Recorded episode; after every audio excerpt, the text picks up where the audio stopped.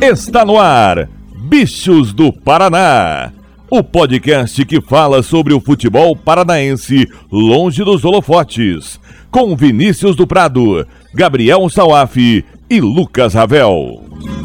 Eu não sou um gato de Ipanema, sou um bicho do Paraná.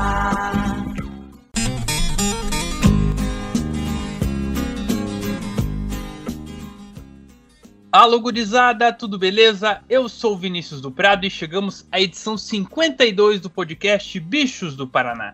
Aqui nós conversamos sobre tudo que rola no futebol paranaense e para isso trago comigo o rei do Atílio Jonetes, Gabriel Salaf. E aí, Salaf, tudo beleza? Fala, Dudu. Fala todo mundo ligado aqui no Bichos do Paraná. Sempre firme. Vamos lá comentar aí esse final de semana que poderia ser triste, mas não é tão triste assim no futebol paranaense. E tem o Londrina esse ano dos Salvadores da Pátria. Exato, Londrina conseguiu uma vitória importante, a gente vai falar disso. Mas a gente quer primeiro, caro ouvinte, que você nos siga lá no Twitter, arroba bichosdopr, e também se inscreva no agregador favorito. Nessa edição vamos falar sobre os duelos de fim de semana dos clubes paranaenses. Pela Série D, o Cascavel empatou, mas garantiu a classificação para a próxima fase com três rodadas de antecedência. Os nossos outros dois representantes, Cianorte e Rio Branco, também empataram. Pela Série B, o Londrina voltou a vencer aí um dos destaques que a gente pontuou. O Coritiba foi derrotado, mas manteve a liderança. E o Operário evitou aí a derrota no fim, mas o empate não foi tão bom assim na tabela. Também vamos comentar os jogos do Atlético pela Série A e do Paraná pela Série C. Vem com a gente.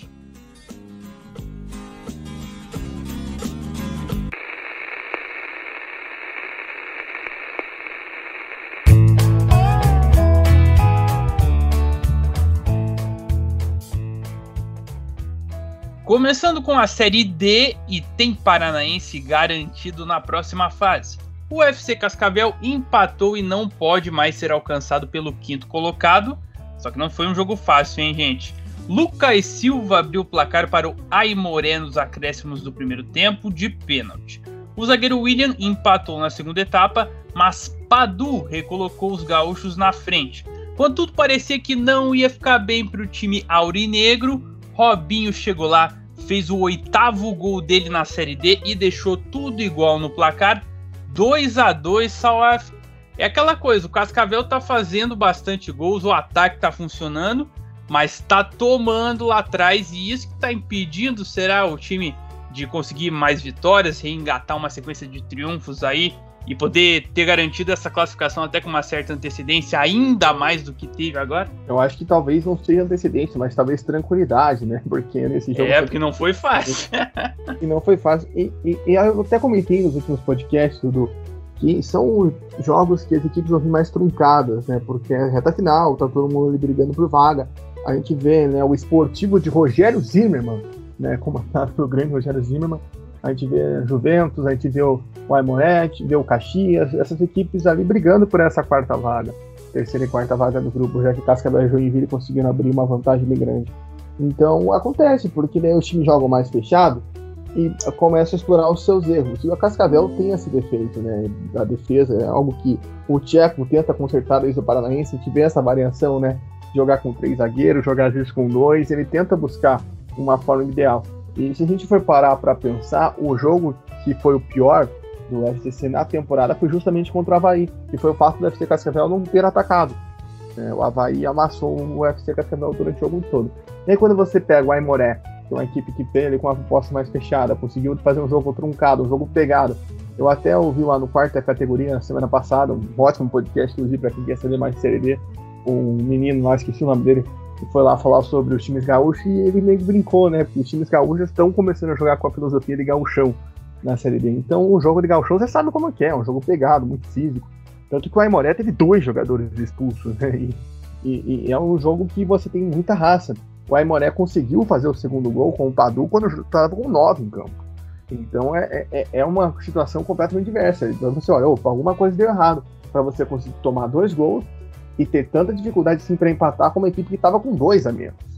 Né? A gente comentou aqui uma vez ou outra já sobre as situações das equipes jogarem melhor, entre aspas, com um jogador a menos, como foi o caso do jogo contra o Operário e o Remo, né, que foi há umas rodadas atrás na Série B. Porém, desta vez o FC Cascavel teve muita dificuldade. E, e, isso é um prognóstico que a gente vem fazendo aqui, né?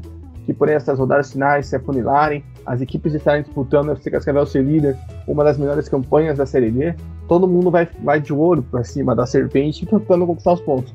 Mas, óbvio, é algo para ser feito porque a gente tem equipes que têm ataques muito potentes. Você pega lá nos outros grupos, as equipes que estão tendo esse desempenho no ataque tão bom quanto o UFC Cascavel não tem esse tipo de dificuldade.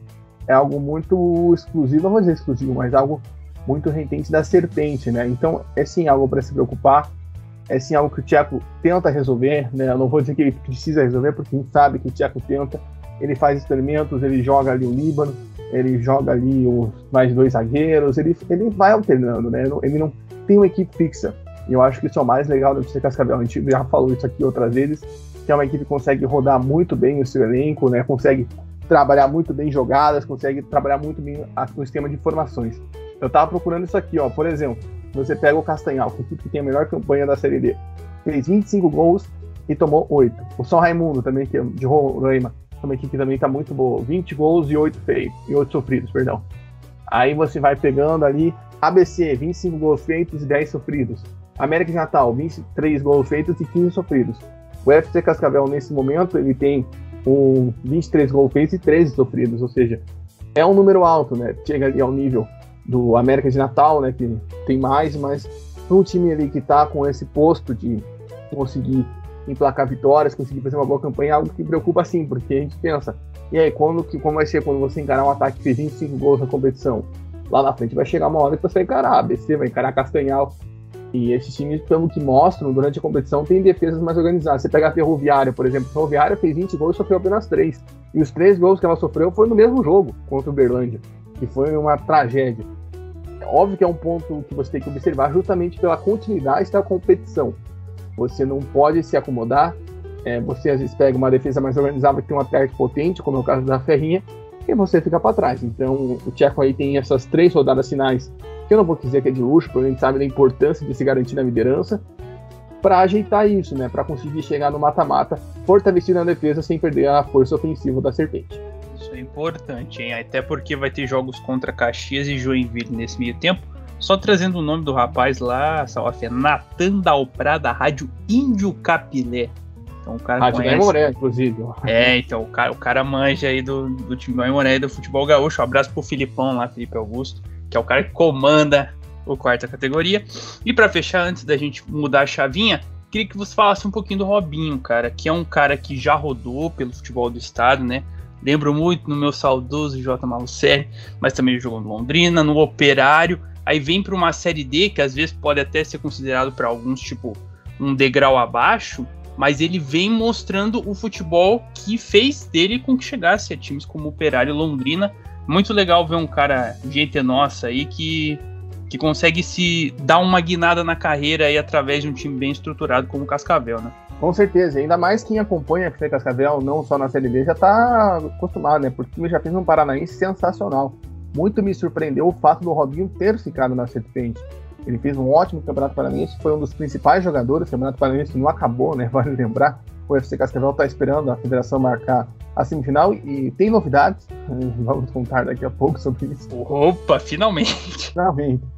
E, e, é fantástico, porque ah, chegou até um rumor que ele podia ir para o Paraná uma época, e para mim foi o melhor que ele pôde fazer. Porque ir para o Paraná, pra, nessa situação que o Tricolor está, para ser carregador de piano, é complicado. E ali não, ele tem um time organizado que não depende só dele. Porque a gente vê ele com uma estrela, mas você vê o Léo Itaperuna que está fazendo uma série D fantástica, o Carlos Henrique também, que é um nome de peso, o próprio William zagueiro, que é o segundo jogo seguido que faz gol, William Simões, lateral esquerdo. Ou seja, tem várias peças né, que chamam a atenção. E, uma coisa importante, até falando de destaques, né, a gente está falando aqui do Robinho, é importante a gente destacar que o FC Cascavel não sentiu a perda do Berdan.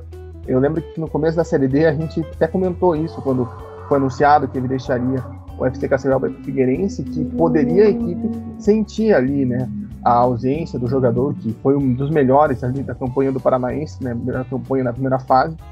E não, a gente viu que o time conseguiu se reconstruir, conseguiu ter um modelo de jogo. Então, você ter um jogador centrado como o Robinho, que está onipresente, né, o gol que ele faz não é nenhum gol assim de meio de campo, é um gol que ele está dentro da área, o cruzamento sobra, ele faz gol.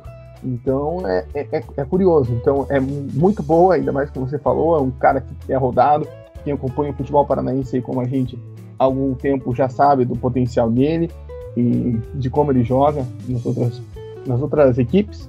Então é merecidíssimo aí ele ter essa campanha e esses resultados junto ao FC Cascavel. Maravilha, na torcida por você, Robinho, na torcida pelo FC Cascavel, que está na próxima fase, mas precisa seguir ali na ponta, né? E para isso vai ter um confronto chave na próxima rodada contra o Caxias. O jogo é no Rio Grande do Sul, sábado, 3 da tarde. Então foram três empates, vamos ao próximo na Série D aí, né? O Cianorte foi até o Rio de Janeiro e ficou no 0 a 0 com o Madureira. Esse foi o sétimo empate do Cianorte na competição, mas por outro lado, o Leão só perdeu uma vez. Ô, Salaf, como diria Lulu Santos, não vou dizer que foi ruim, mas também não foi tão bom assim, né? Mas o Cianorte segue ali no G4. Então, eu acho que dos empates que o Cianorte poderia ter na competição, esse foi o melhor, né? Desses sete aí, porque antes era ruim, porque era uma, foi uma sequência de empates e o Cianorte não vencia. Não vencia, não vencia, não vencia. Aí vencia uma, empatou com o Santo André, venceu né, mais outra, depois com Boa Vista. Esse empate num jogo fundamental, porque se você perdesse ali, você poderia ficar refém né, de uma situação meio madureira te passando, ainda próximo do Bangu. E agora não, agora você consegue abrir ali uma diferença boa, consegue, né, por mais que pudesse ficar além de dois jogos, né, caso você vencesse o Madureira, mas como foi fora de casa, todas as situações, um jogo complicado, difícil junto ao tricolor, foi um jogo muito pegado, né? Eu estava até acompanhando alguns lances, foi, foram muitas poucas chances para ambos os lados. Né? O, o, destaque para o goleiro Bruno do, do Cianorte, que no segundo tempo fez duas boas defesas ali, foi acho o grande momento de perigo. Mas se desses empates aí, um que é essencial era esse. Né? Porque agora o grupo que está embolado ainda está embolado, né? embolou de novo. Porque você vê ali o São Bento, que é a lanterna, está a três pontos do Madureira, que é o quarto colocado. E você conseguir não ficar próximo dessa zona aí, e já meio que se desenhando para tentar deslanchar, porque você tem uma sequência invicta, como você pontuou, é um time que perdeu somente um jogo. Eu tô até olhando aqui, por mais que pareça estranho de falar isso, o Cianorte é a equipe que menos perdeu no grupo, isso é, é importante, faz diferença. Né, num grupo emboladaço, o pessoal lá do Quarto Categoria brincava que eram inimigos do entretenimento, tá se tornando um amigo do entretenimento, né, com esse, esses resultados malucos, esses resultados que vão dando uma embolada, né, e foi um resultado essencial para mim. Acho que dentro daquilo que o Cianorte vem mostrando, te, tinha, teve chance de ganhar, podia ter ganho, mas importantíssimo para o Leão seguir no G4, seguir firme, né, ter a chance na próxima rodada que vai ter outro confronto direto de deslanchar, abrir uma diferença maior. Enfim, mas foi um bom resultado. Acho que se tinha um empate que o Cianorte podia empatar, vamos falar assim no português bem claro e bizarro, era esse contra o Madureira e Conselheiro Galvão. Exato, é. Se manter ali no G4, agora são três decisões sequência. Foi a contra o Madureira, aí vai ter Bangu e Inter de Limeira, que são as equipes ali que estão querendo entrar no G4. Vai ser, vai ser uma sequência importante. Vamos ver se agora o Cianorte consegue vencer aí para se garantir na próxima fase. então, a portuguesa que é líder, né? Então, é, daí, mas daí para chegar ali mais tranquilo nessa hora. Exato, mas e, e, esse grupo tá tão embolado, cara, que eu não faço a menor ideia de onde vai estar a portuguesa, onde vai estar o Cianorte quando chegar esse confronto. Só não, só não vai estar na lanterna porque o São Bento não consegue chegar a 19 pontos até lá. A ver, a ver, a ver. Mas o importante é que o Cianorte vai ter um grande desafio contra o Bangu no Albino Turbay, hein? Próximo domingo, 4 horas da tarde. E o Rio Branco segue a luta para sair da lanterna. A série do Leão não é boa, a gente já sabe. Mas o jogo contra o Juventus de Jaraguá na estradinha, sempre ela dá aquela emoçãozinha. E aí o Rio Branco conseguiu empatar. Marlon de pênalti abriu o placar para os catarinenses. Demetrios empatou, mas o Marlon novamente fez 2 a 1 no primeiro tempo. Só que o Rio Branco conseguiu o gol de empate no finalzinho, novamente com Demetrios, em 2 a 2. Olha aí, em Demetrios que chegou nessa hora como uma das grandes expectativas para essa temporada do Rio Branco, por ter aquela experiência de base do Atlético mas agora, nesse jogo, finalmente conseguiu mostrar alguma coisa aí do que se esperava dele, hein? Finalmente mostrou algo que lembrou o tempo dele do Atlético, né? Porque ele era um jogador muito promissor na base do Atlético até se lesionar. Depois acabou perdendo espaço. E, sim, foi um jogo como cara do Leão, né? Aquele jogo de estradinha. poucas oportunidades. O Juventus teve a vantagem de ter conseguido sair na frente né, com um pênalti. Logo no começo do jogo, o Rio Branco conseguiu ir lá empatar com o Demetrios, aproveitando ali a bola que sobrou na área. Aí vem um ponto que eu até já critiquei né, no último podcast e volto a criticar, que é muito estranho você ver o Macanhã inseguro. O Macanhã que fez ótimo campeonato paranaense, falhou no jogo do Joinville e falhou novamente. Né, um chute de fora da área, o Marlon acertou, o Macanhã não pegou e a bola foi pro gol eu, a equipe catarinense ali, que também está nesse bolo ali, né, tentando se classificar, tô até olhando aqui a, a, pontuação né, do grupo. Você falou do outro grupo, mas esse grupo aí também tem é, é muita é, gente querendo vaga, hein? É que nesse grupo, Dudu, é, vamos dizer assim, tem dois que estão longe já, né? Que no caso da FC Cascavel e do Joinville. Aí você pega do Juventus até o Aimoré, tá todo mundo juntinho. No grupo do Cianorte tá todo mundo perto, né? Acho que essa é a diferença. É, essa é a diferença. Tá todo é. mundo com chance, clara, brigando entre si. Aqui não, aqui você tem esse bolo com Juventus, Caxias, Esportivo, Marcelo Dias e Aimoré. E o Juventus tá, tá encabeçando esse, esse grupo, né? Mesmo com o empate subiu para a terceira posição, já que o Esportivo ganhou do Caxias em pleno centenário. Enfim, e a gente vê que é uma equipe que tem essa proposição também de tentar ali uma, uma bola ou outra, né? A gente viu isso contra o FC Cascavel, mas enfim, aí o Rio Branco, no segundo tempo foi até estranho, porque o Rio Branco não foi aquele time que pressionou, brigou, teve chance. Não, nas, nas chances que teve conseguiu ser fatal. Até o Juventus sair mais perto de fazer o terceiro gol do que o Rio Branco fazer um empate. Conseguiu o Aldemetrios, aproveitou um cruzamento na área e fez aí um gol importante para mostrar que o time tem constância, o time passou por muita burrada. Acho que esses últimos jogos do Rio Branco, né? Óbvio, você tem ali uma defesa vazada, que a gente comentou, são 19 gols sofridos, só apenas 6 feitos, o ataque é um problema, né? O Ravel, quando participava aqui, vivia falando isso. E... Mas mostra que o Rio Branco só está nessa pela escolha errada que fizeram no começo da competição, que a gente detonou na época, né? Que foi terceirizar o futebol e romper o trabalho que estava sendo feito pelo Vitão, que voltou a ser feito depois, né? E aí, obviamente, atrasa, é difícil, você não consegue pegar um tranco tão rápido. Enfim, o, Casca, o Rio Branco não perdeu para o Juventus nessa competição, vale ressaltar isso, grande detalhe. Né? Foi um empate em Jaraguá e um empate em Paranaguá. E é difícil a gente fazer uma projeção aqui, né? Tem ainda três rodadas, são confrontos com todo mundo que está nesse bololô ali, né? Porque só o Rio Branco não está e se não tivesse, ia pegar os líderes. Então é difícil você projetar alguma coisa pro Branco. Pode ser uma surpresa, a gente espera que seja uma surpresa, mas ainda não tem futebol para isso aí, nessa série B. Ah, e só vale citar uma coisa, como os meninos que chegaram do Paraná fizeram a diferença. Por mais que não fosse o Krieger, por exemplo, né, que ficou um bom tempo titular do Paraná, mas o Lucão ali, outra, o Castanha, outras peças que chegaram foram de muita importância para essa equipe do Rio Branco. É, e o Paraná, enquanto isso, né? Bom, vamos lá. Próximo compromisso do Leão é contra o Marcílio Dias no próximo sábado, 3 da tarde. Passando aqui a classificação da Série D, no grupo A7, o do Cianorte, o Leão do Vale está em terceiro colocado com 16 pontos, 3 atrás da líder portuguesa, mas em relação ao G4, 3 à frente do Bangu, que hoje é o quinto colocado e é o próximo adversário do time do Cianorte. No grupo A8, o FC Cascavel é o líder com 23, 2 à frente do Joinville, como a gente comentou, há uma distância grande dos dois líderes para os demais. E o UFC Cascavel já está classificado. Por quê? Porque o Esportivo é o quinto colocado com 12. A distância é de 11 pontos, né? Mas nós só temos três rodadas a serem disputadas. Então o Cascavel já está na próxima fase. O Rio Branco é o Lanterninha com 7. Ainda tem chances matemáticas de classificação. Mas a gente sabe que não é tão simples assim.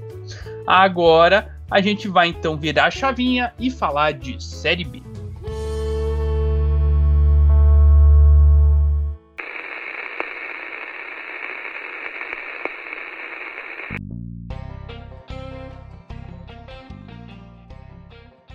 Série B rolando a todo vapor, estamos chegando ao final do primeiro turno, em 18ª rodada. O Londrina segue ali a sua luta para sair da zona do rebaixamento, mas nesse fim de semana teve motivos para comemorar, mas teve drama também, porque não é fácil assim não, amigo. Só que veio a vitória, o gol saiu aos 40 minutos do segundo tempo, gol marcado por Matheus Bianchi.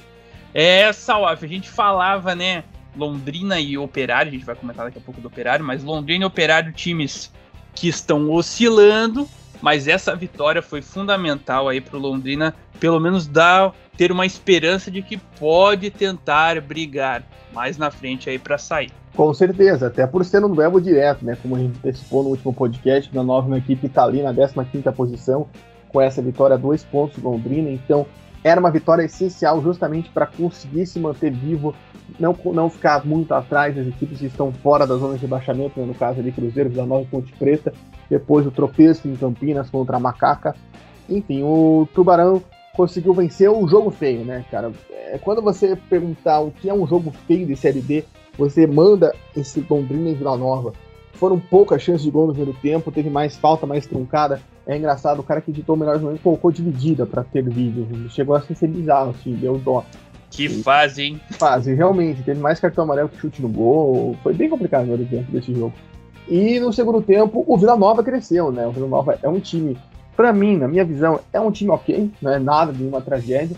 Faltam algumas posições, principalmente no ataque mesmo. A equipe apresentou agora o Douglas Coutinho, que é um velho conhecido aqui do futebol paranaense, mas hum, falta ainda um pouco, né? Teve algumas três ali, oportunidades de gol, inclusive uma com o Coutinho não soube aproveitar. E Londrina naquele esquema de jogo feio, jogo feio você ganha como na bola parada. Cobrança escanteio, resbalou e o Matheus Benck apareceu bem ali para fazer o gol da vitória é esse, esse tipo de jogo que o Londrina tem que ter. Se a gente comentou algumas vezes que o Coritiba não, não apresentou nenhum jogo brilhante, que, nossa, enche nossos olhos, né? Encante a gente pelo time do Mourinho. Esse é o jogo que o Londrina tem que ter também. Não, não precisa é, apresentar um jogo que nos encante, mas que saia com a vitória. A gente comentou que desde a chegada do Márcio Fernandes você vê uma evolução no Tubarão. Né? Já é um tipo diferente de jogo, você já consegue ter uma vontade maior da equipe, uma disposição melhor principalmente na fase final do jogo, né? A gente vê um Londrina que é mais incisivo, que briga mais. Isso é interessante numa briga contra o rebaixamento. Não dá para você prever outra coisa diferente, por mais que ainda falte um turno inteiro do campeonato, eu não vejo o Londrina fora dessa situação, né? Deslanchando uma arrancada e ficando no meio da tabela, não vejo, muito longe disso.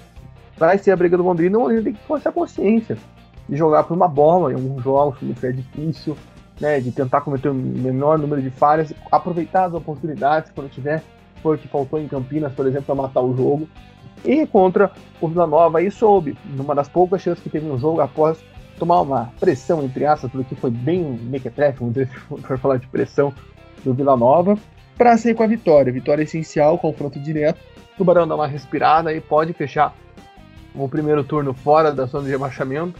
Eu acho difícil, porque não depende só de si, né? Depende de outros resultados de outras equipes. Tem até ali possibilidades, mas o jogo do Londrina é muito difícil nessa última rodada do primeiro turno. Mas tudo é possível. Eu acho que nessa Série B a gente vai falar daqui a pouco desse bololô que tá ali no meio da tabela, né? Que é inacreditável. Mas o Tubarão aí tem esse potencial. Mostrou isso, né? Acho que o melhor de tudo foi isso, de lutar até o final e conseguir sair com uma vitória importantíssima de dentro de casa. É isso. De ponto a ponto, vamos ver se o Londrina consegue sair da ZR. Próximo jogo, como o Salva falou, é difícil, hein? Contra o Vasco em São Januário, o jogo acontece na quarta, nove e meia da noite. E quem não teve um final de semana muito bom, não, hein? Por sinal, muito ruim pelo resultado, foi o Curitiba. Jogando em Maceió, o Verdão foi derrotado por 3 a 0 pelo CSA. Gol de Renato Cajá. Olha aí a fera, hein?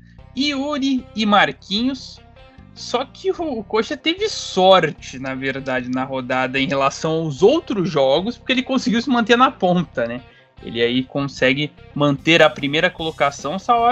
Só que esse resultado aí cai bem mal, hein, cara? Até pensando que o, o CSA é um time que tá ali na, metade da tabela, hoje em 11 com essa vitória. Então, assim, embora o time, né, essa Série B esteja muito equilibrada, um 3 a 0 fora não é muito bom de se digerir, né? Eu acho que é exatamente por isso que esse resultado, vou dizer que é bom a calhar, mas é justamente a importância dele por ser um 3 a 0 fora uma equipe de meio de tabela. Qual, o que, que eu quero dizer com isso? Não dá para você vacilar. O Mourinho tomou uma alternativa muito errada no começo do jogo, óbvio, você tinha um jogadores suspensos, você tinha o Henrique, você tinha o Guilherme Miro e o Igor Paixão, a gente até comentou isso, né, que é importante você aproveitar aí para queimar os cartões amarelos, para dar um descanso a esses jogadores, mas o Mourinho não quis inventar algumas coisas. O Val, que já não tinha jogado no meio de semana, né, contra o Brasil de Pelotas, foi poupado de novo no começo da partida, entrou Gustavo Bochecha sem ritmo algum no jogo. Gustavo Bochecha entregou umas bolas no primeiro tempo. Ele não fez um gol, não sofreu um gol ali no lance, porque o De La Torre não quis. O De La Torre parece um pouco com dó de fazer o gol. É, então, a, isso pago, foi um, pre, um, preço pago com muita dor, vamos dizer assim. Você poderia ter dado chance do Elton Carvalho, que é um cara que jogou mais jogos na temporada né, antes da chegada do Henrique, na posição do Henrique, entrou com o Natan Ribeiro, o Natan Ribeiro também jogou mal, tanto que o Coach fez quatro alterações logo no intervalo. Ou seja, Série não dá para você brincar. Não digo que o Mourinho brincou, não digo que o Mourinho não sabia da responsabilidade que tinha esse jogo, mas eu acho que ele faltou entrar mais ligado. E esse resultado é importante, entre aspas, para mostrar que não, cara, você tem que estar tá ligado em todos os jogos. Óbvio, é uma cacetada que dói, ninguém gosta de perder 3 a 0 ninguém gosta de uma derrota nessas situações, ainda mais que o Poxa não teve assim, grandes chances de vencer o jogo, de, de empatar ou oportunidades claras de gol. Né, foi um jogo dominado pelo CSA. O CSA soube ter o controle do jogo. O gol do Renato Cajá é engraçado porque foi de cabeça, né? Então você tomar um gol do Renato Cajá de cabeça é bem estranho. Aí depois o, um pênalti claro em cima do Gabriel. O Gabriel que jogou tudo que ele não jogou nos anos que foi no Curitiba nessa partida. Convertido pelo Yuri. E no, no segundo tempo, o Marquinhos saiu cara a cara com isso e conseguiu fazer o terceiro gol. Poxa, até ficou uma reclamação de pênalti, quando o jogo estava 1x0, que o Vladimir cabeceou a bola, o Fabrício cortou com o braço, mas enfim. É, é, é um jogo assim importante para você aprender, por exemplo, na né, competição, né? Para você entender o, o, esquema de jogo, aquilo que a gente fala, né? Você se amadurecer na competição, você não se folgar, você não achar que vai disparar. Óbvio, eu vejo uma perspectiva hoje que o Curitiba tem potencial de se desgarrar dessa trinca aí de meio de campo. Não acho que essa derrota do Curitiba vai levar a acontecer igual está acontecendo com o Náutico, por exemplo, que perdeu totalmente o embalo nessas últimas partidas. Já está fora do G4, inclusive, é uma das equipes que podia passar o Curitiba, né? Com esse tropeço do Verdão contra o CSA e, e acabou terminando a rodada fora do G4. É inacreditável até você falar isso. Mas tem que acordar. Eu acho que a gente vai ver o reflexo disso contra a Ponte Preta. Eu acho muito difícil que o Coxa não assimile da melhor maneira possível, né? Se dá para assinar de uma forma boa, entre aspas, isso, que é você conseguir um trabalho, você entender que você não pode poupar jogador, talvez, não vou sem necessidade, todo mundo precisa de forma de descanso, mas de uma maneira assim que possa gerar prejuízo ao seu time, né? Eu acho que você tem que estar muito ciente quanto às situações, ligado, né? ligado nas peças, saber o, o que você precisa ali para reforçar durante o jogo, enfim. É, e ter um jogo bom, é porque deu tudo errado pro Curitiba também contra o CSA. Acredito que isso não vai interferir, acredito que Poxa vai conseguir se manter na liderança, mas a gente vai ver o reflexo dessa derrota contra o Ponte Preta, se foi algo que edificou ou vai ser algo que vai abalar a cabeça dos jogadores, o que eu duvido muito pelo, pelo ano, né? Pela Série B que o Curitiba vem demonstrando no mundo da temporada, porque o Poxa já tomou uma porrada, né, que foi ser eliminado do Paranaense e em nenhum momento a gente viu um reflexo disso na campanha da equipe na Série B. A Veren Lacantia, próximo jogo, então, como a gente disse, é contra a Ponte Preta e acontece na terça-feira, nove e meia da noite. E o Operário segue o seu caminho instável nessa Série B. Quando a gente acha que vai, não vai. É, o Fantasma encarou o Brusque dentro de casa e empatou por 1 a 1 Gols marcados por Edu, sempre ele para os catarinenses, está fazendo uma grande Série B. E Fábio Alemão no finalzinho empatou para o Fantasma. Salaf do céu. Era a chance do Operário entrar no G4 pelo número de vitórias.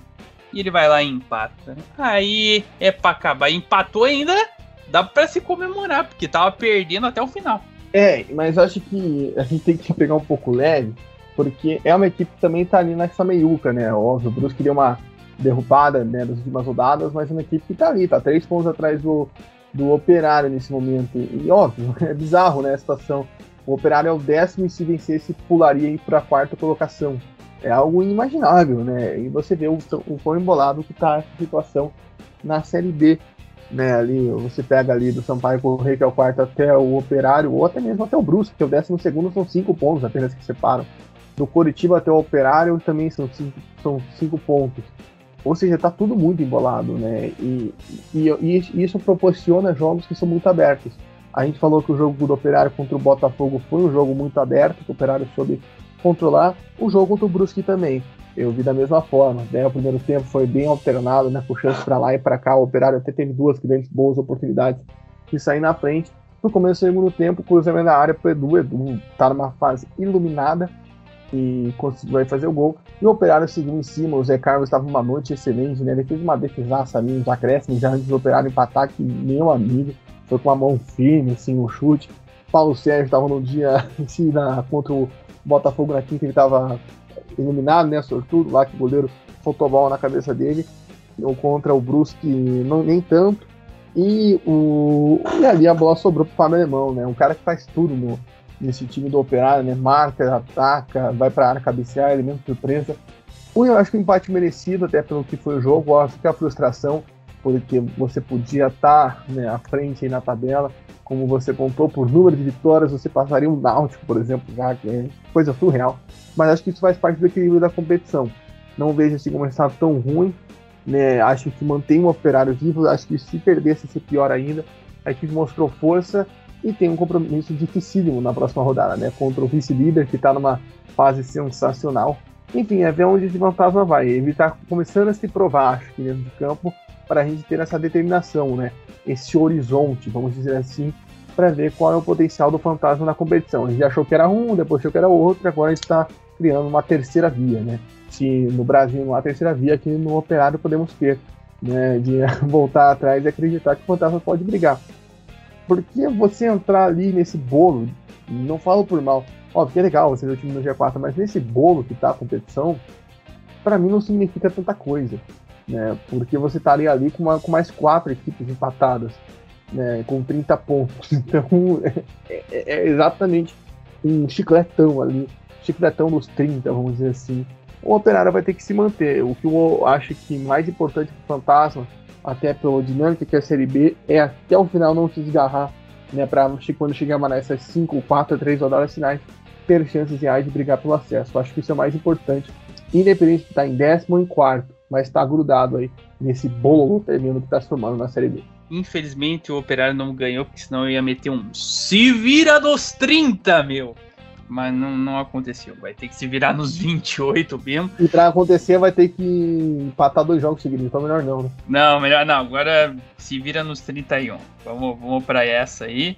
É, vamos ver se consegue. O desafio é duríssimo, hein? Contra o CRB em Maceió, quarta-feira, nove e meia da noite. Passando aí a classificação da Série B, Curitiba líder com 33 pontos, um à frente do próximo adversário do Operário CRB com 32. G4 ainda tem o Goiás com 31 e aí a turma do se vira nos 30, né? Sampaio Correia com 30, vai com 30 e Náutico com 30. Aí temos o Guarani em sétimo com 29, Botafogo com 28, Vasco com 28 e Operário com 28. O décimo colocado aí, Operário com 28 pontos. Aí tem ali a turma de meio de tabela. E na zona do rebaixamento nós temos o Londrina em 17 com essa vitória, foi para 16 pontos, dois abaixo de Vila Nova e Cruzeiro, que são ali os times, os primeiros times fora da ZR. Vamos ver se o, o Londrina consegue sair da zona, o Coxa consegue se manter na liderança e o Operário ali nesse estilo Frank Caldeira consegue tentar chegar ao G4. E agora então vamos falar da Série C.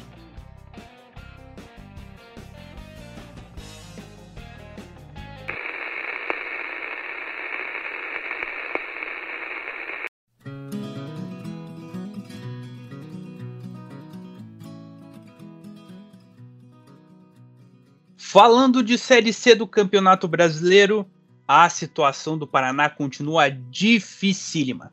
Dessa vez, jogando em Florianópolis, o time perdeu para o Figueirense por 2 a 0, gols de Rodrigo Bassani e Andrew. Salaf, que dizer aí desse resultado? O Paraná vai se afundando cada vez mais na zona do rebaixamento e agora a distância já é de 3 pontos.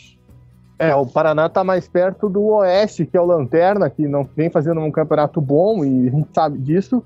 Está à mesma distância do São José, né, que é o primeiro fora.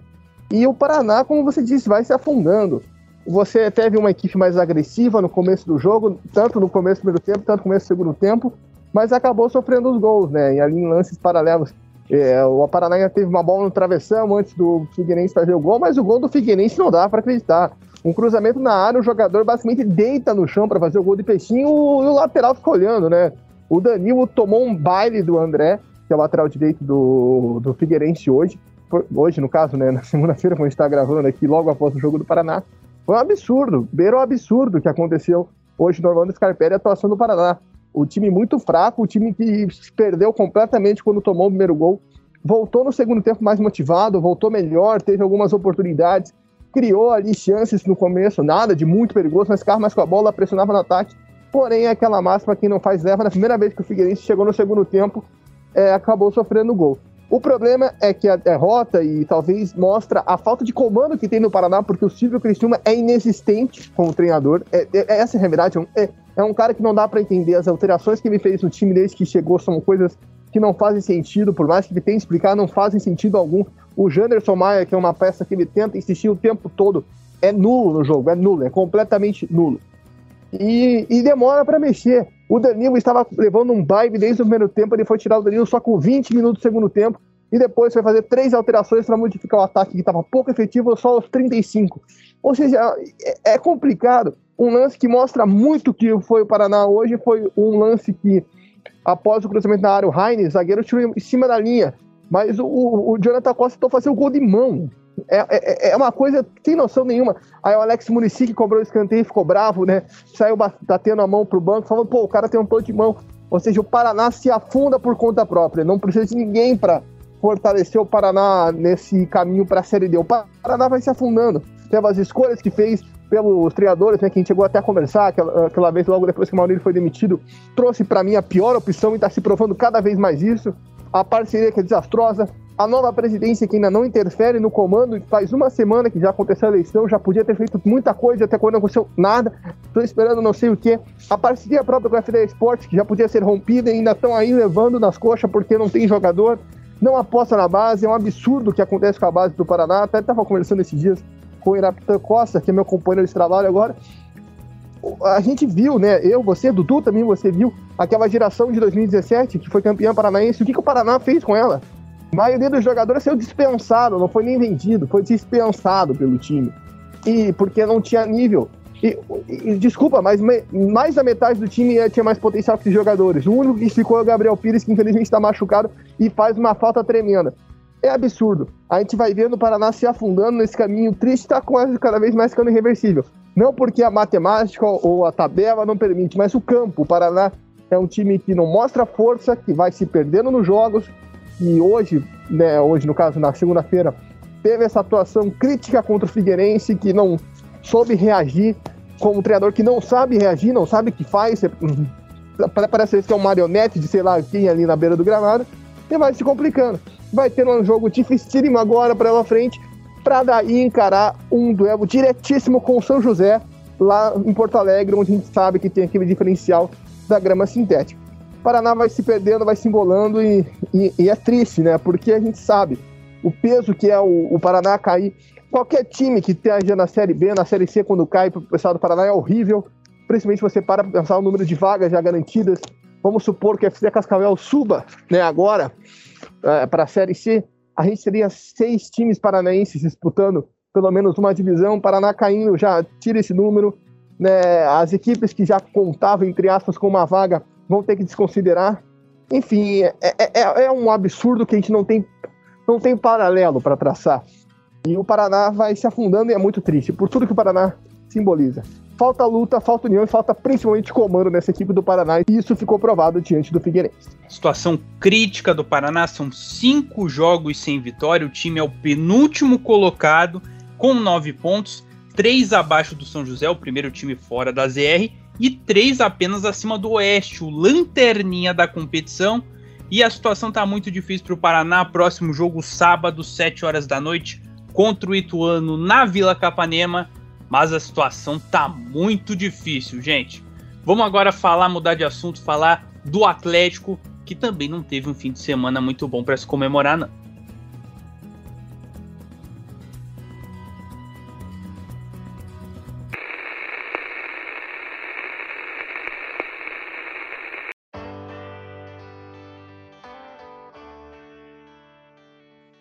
Falando de Série A, o Furacão é mais um time do nosso estado que não tá nos seus melhores dias. A gente já falou de alguns aí ao longo do nosso programa. E o Atlético foi até a Arena da Pantanal encarar o Cuiabá e saiu derrotado por 1 a 0 gol de Cleison, aquele mesmo, hein? Cleison marcou para a equipe do Cuiabá. Salafé um time misto, mas o Atlético aí tá passando por um problema, uma situação crítica aí na, dentro da temporada, né? Pensando que perdeu lá na altitude para a LDU, agora o time vem ali tentando permanecer no G6, mas está perdendo pontos importantes. O que você acha aí desse momento atual do Atlético? É, já são três derrotas seguidas na Série A, né? Não é nada limpo assim. Eu acho que pesa o fato do Atlético estar tá tão longe nas competições, o Atlético ter um elenco muito raso, eu acho. Né, o Atlético não tem um elenco tão grande, você vê aí o, Antônio Oliveira tendo que apelar para improvisação, apelar para jogadores da base, que parece que não tem confiança, eu acho que isso é o mais estranho de tudo. E até mesmo um clima estranho, por exemplo, o Jadson não viajou, e hoje o Antônio Oliveira colocou o Márcio Azevedo para jogar no meio de campo sabe? Coisas que não tem lógica. O Jadson já mostrou aí nesse brasileiro mesmo que ele joga bem, que ele atua bem. Né? A gente fica até com receio que tenha acontecendo alguma coisa dentro do CT do Caju que seja mais forte do que a gente imagina. Enfim, quanto ao jogo, acho que pesa. Eu acho que o Atlético ainda vai tomar um baque muito grande de, tipo, a falta do Vitinho, porque o Antônio Oliveira é, é, é, até nessa questão de elenco, né, ele poupa titulares, mas não é que ele poupa que não viaja, não, vai todo mundo pro jogo, né? Então, se precisar, entra o Nicão, entra o Terans, igual aconteceu hoje. E o Vitinho ainda faz falta, cara. O Vitinho ainda faz falta. É, vai demorar para o Atlético achar alguém para repor, até porque o Carlos Eduardo não consegue render igual rendeu no ano passado. E, e acho que isso pesa, porque o Atlético até conseguiu ter mais posse de bola, conseguiu até ficar um pouquinho mais com a bola do que o Cuiabá nesse jogo fantasma, né, Mas pecou, né, numa das poucas chegadas ali o Cuiabá teve de fato o gol do Santos. É, acabou fazendo, o Clayson deu um chute muito inteligente ali, né, aquele chute de sinuca, né, que você chuta por baixo dos zagueiros, o goleiro está encoberto, vai no contra-pé ali, o goleiro espera uma bola cruzada e não tem o que fazer. O Atlético até teve uma grande chance com o Renato Kaiser, que estufou a cara do Walter, né, o Walter fez uma defesa de cara, nocauteou o Walter, mas acho que pesa essa questão de você ter um elenco você não usar da maneira certa. Porque o Atlético terminou com três atrás esquerdo no jogo.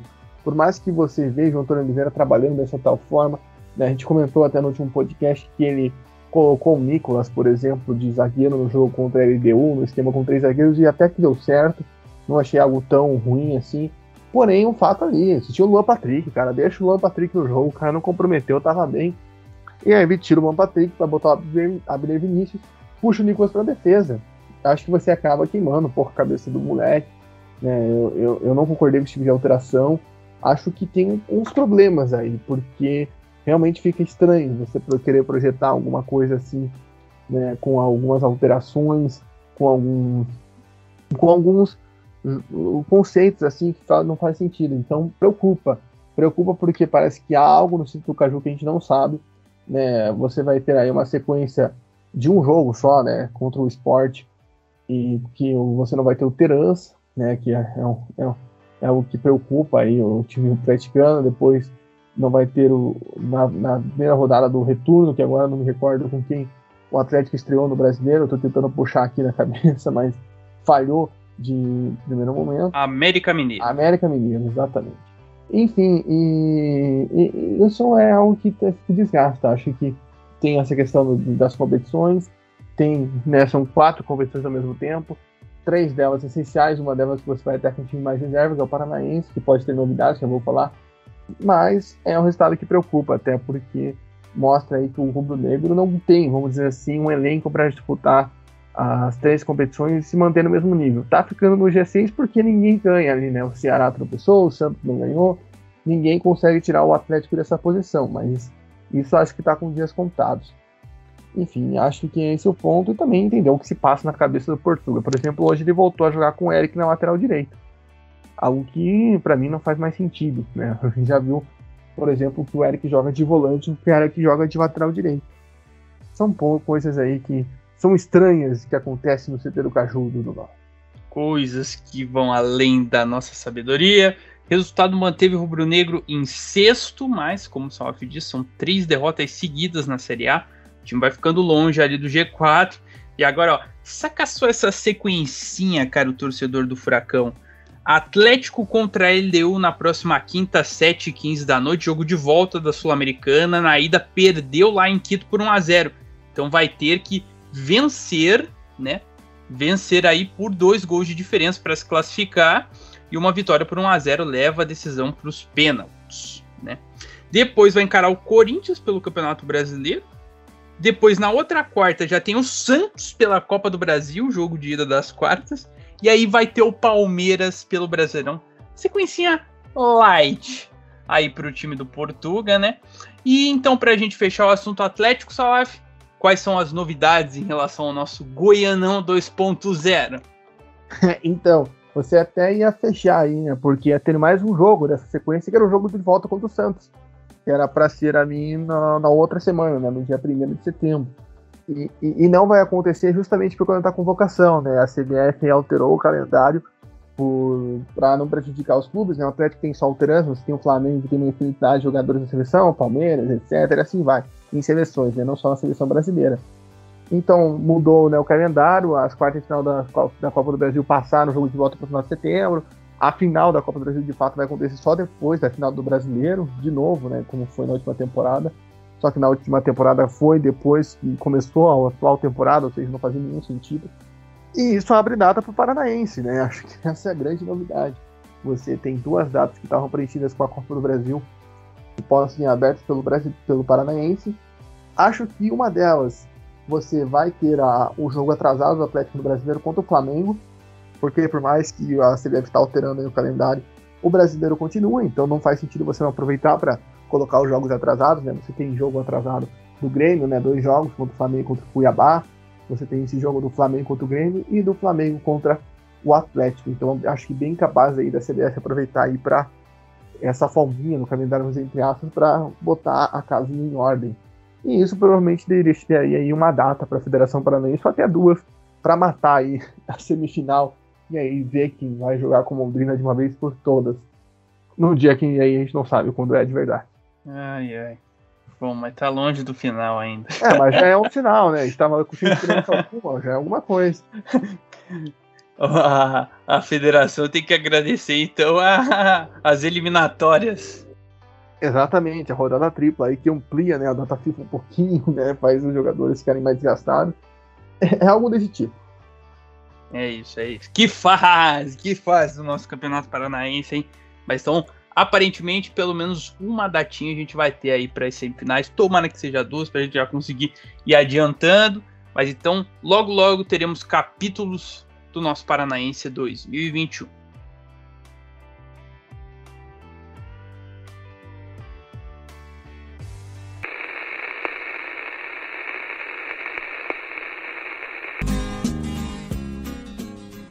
É isso, pessoal. Fechamos a edição 52 do podcast Bichos do Paraná. Quero agradecer a você, caro ouvinte, que nos acompanhou até aqui. E ao meu comentarista, valeu, Salaf, tamo junto. Valeu, Dudu, valeu a todo mundo que escutou a gente aqui. Eu agradeço a audiência e sexta-feira a gente tá de volta para repercutir esse meio de semana com Sul-Americana e Série B. Maravilha. E você, caro ouvinte, enquanto isso, segue a gente lá no Twitter, arroba Bichos do PR, também se inscreve no agregador favorito e na próxima edição, tudo sobre os jogos de meio de semana dos times paranaenses. Tá falado? Abraço, tamo junto e até a próxima. Eu não sou um gato de Ipanema, sou um bicho do Paraná.